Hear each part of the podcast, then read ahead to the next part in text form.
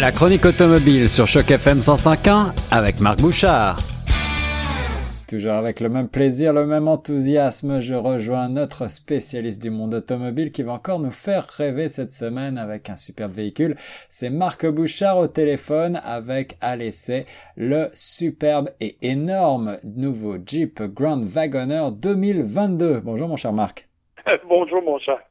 Alors, mon cher Marc, euh, je le disais, hors antenne, je suis un amoureux du vieux grand wagonneur euh, d'origine, j'ai envie de dire, qui a vécu durant toutes les années 60, 70, 80 et jusqu'en 1991, je crois.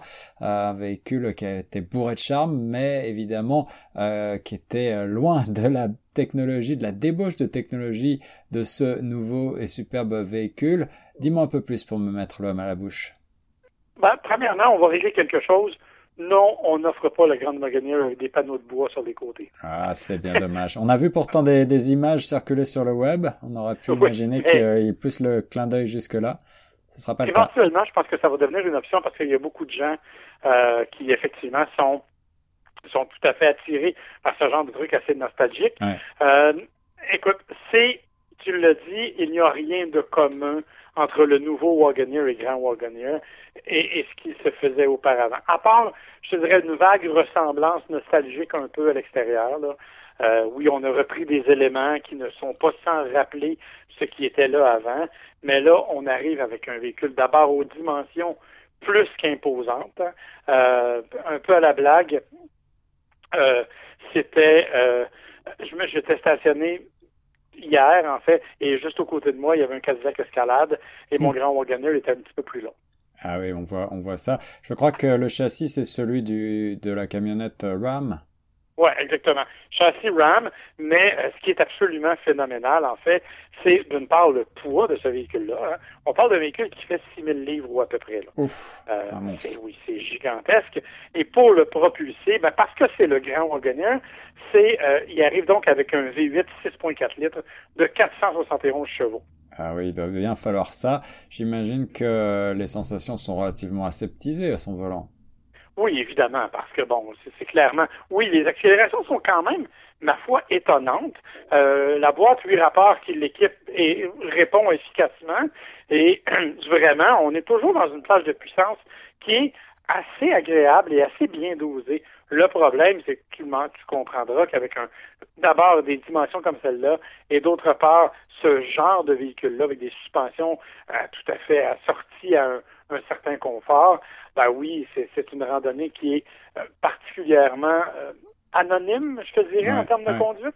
Euh, par contre, bien sûr, on essaye de, de, pousser quand même certains éléments, notamment une suspension pneumatique qui permet d'augmenter ou de réduire la, la hauteur de, de, garde au sol, qui normalement devrait nous aider un peu en conduite plus dynamique, mais bon, on ne peut pas déplacer un autobus scolaire en faisant comme si c'était une sportive. Là. C'est vrai. Alors je le disais, le, grand wagonneur d'origine, celui des nostalgiques, euh, il avait ce côté un petit peu euh, euh faussement luxueux. Ici, on, on, entre vraiment dans un univers euh, quasiment euh, nouveau, inédit pour Jeep parce que c'est vraiment, ça, ça, ressemble. tu comparais ça avec avec Cadillac, mais on a l'impression en voyant les images, en particulier de l'intérieur, que la Jeep a poussé le bouchon très très loin dans le luxe. Oui, totalement. Euh, écoute, en fait, je ne sais pas qu'est-ce qui n'équipe pas ce véhicule-là. Euh, les sièges, bien entendu, sont des sièges de cuir de belle facture, euh, bien sûr des sièges chauffants et ventilés comme il se doit, eh auxquels tu peux ajouter toute la notion de massage. Hmm. il y a même cinq ou six choix de massage différents. les écrans, bien sûr, le tableau de bord est numérique avec affichage tête haute.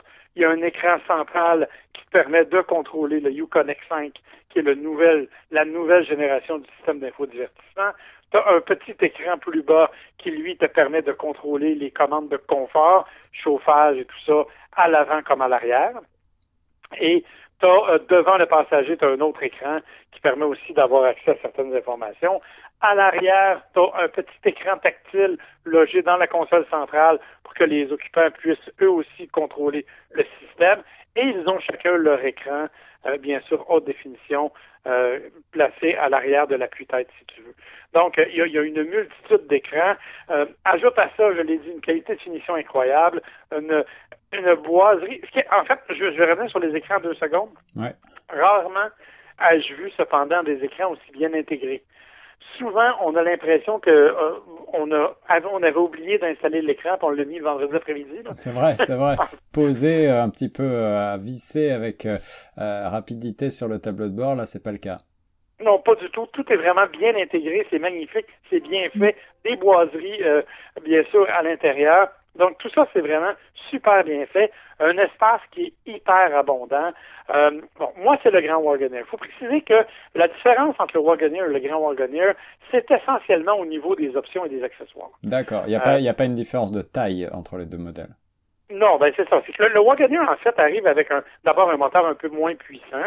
Euh, c'est un V8, mais de 392 chevaux, 5,7 litres, avec l'hybridation e-torque, euh, ce qui n'est pas le cas du, du Grand Wagoner.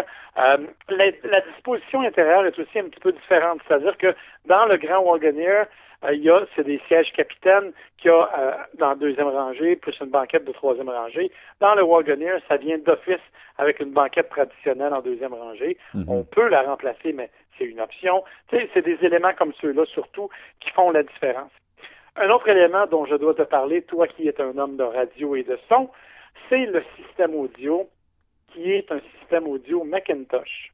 Ah, alors ça c'est ah, aussi une, première pour la collaboration euh, Macintosh. Je, ne crois pas avoir déjà vu euh, cette marque qui est qui est euh, chère aux, aux aficionados amoureux de musique dans une mm. dans une voiture. J'en ai jamais vu, il me semble. Non, effectivement, c'est la première en fait. et, ben en fait, il arrive avec le Grand Cherokee L, je pense maintenant aussi. Mais donc, il y a une association avec Jeep, sauf que dans ce cas-ci, écoute, es littéralement dans une salle de concert Évidemment, tu as aussi la dimension de la salle de concert, mais ben ça, c'est un autre débat. euh, donc, c'est évidemment un véhicule qui est, écoute, qui est spectaculaire à tous les niveaux. Il y a des petits défauts, c'est-à-dire que, euh, bon, évidemment, monter sur des pneus de 22 pouces, aussitôt que tu, malgré les suspensions pneumatiques, aussitôt que la route est un peu trop accidentée, on la ressent plus qu'on le, on pourrait le souhaiter. Euh, bon, il y a une option de pneus 20 pouces peut-être qui va limiter un peu ce phénomène-là. Mhm. euh, des des euh, marchepieds euh, escamotables de chaque côté qui sont de série sur le Grand Wagoner, mais qui sont un mélange de caoutchouc et de métal. Le problème, c'est qu'à la pluie ou à la neige, comme on a eu au cours des dernières heures, mettre le pied là-dessus, ça devient presque périlleux. Il faut vraiment se tenir parce que c'est un peu glissant dans la façon dont c'est fait. C'est un détail, mais détail qui a son importance, parce que pour se loger vraiment à bord, il faut utiliser le marchepied, sinon c'est très inconfortable. Euh, par contre, dans la série des bonnes nouvelles, c'est que c'est aussi un véhicule qui est conçu pour transporter euh, les bagages de ses occupants. Même quand toutes les places sont occupées à l'intérieur, on a un bon espace de chargement à l'arrière. Ça, c'est intéressant. Et on a une capacité de remorquage de 10 000 livres quand même. Donc, euh, et bien sûr, rouage intégral avec les différents modes de conduite. Donc, on est vraiment dans un monde où c'est un véhicule extrêmement polyvalent. Je te dis, je n'ai pas réussi à trouver d'accessoires qui ne seraient pas compris dans le grand Wagoner que je conduis actuellement. Par contre, je peux te dire aussi que ça vient avec la consommation de carburant. Euh, je suis actuellement à 15,9 litres au 100. Ah oui, oui, en effet, en effet, c'était euh, assez étonnant pour un véhicule à roulage intégral avec un, un gros V8 comme, le, comme celui-ci. Ben oui. Puis, tu sais, en fait, c'est d'ailleurs le, le, principal défaut de ce véhicule-là, c'est qu'on n'a pas du tout joué la carte de l'économie carburant. On est largement supérieur aux concurrents dans le même dans le même monde. En fait, c'est un peu étonnant parce qu'on se retrouve vraiment dans le même créneau que que et, je pense que c'est là que Jeep veut aller, là, que les Land Rover de ce monde. Euh, donc, avec le avec le Grand Cherokee, on veut concurrencer le Defender. Alors qu'avec le Grand Wagoneer, on veut littéralement aller chercher le Range Rover de grand format.